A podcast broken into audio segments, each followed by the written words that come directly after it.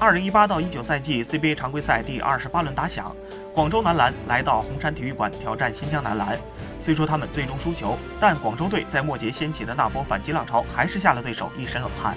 不得不说，如今的广州队早已不是昨日鱼腩，他们已经成为了 CBA 当中一股不可被忽视的势力。